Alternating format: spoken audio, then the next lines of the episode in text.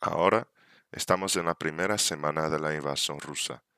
Los rusos han sido frenados por las fuerzas regulares y la milicia ucraniana. Es vital que no tomen Kiev. ¿Es este el comienzo de una nueva guerra mundial?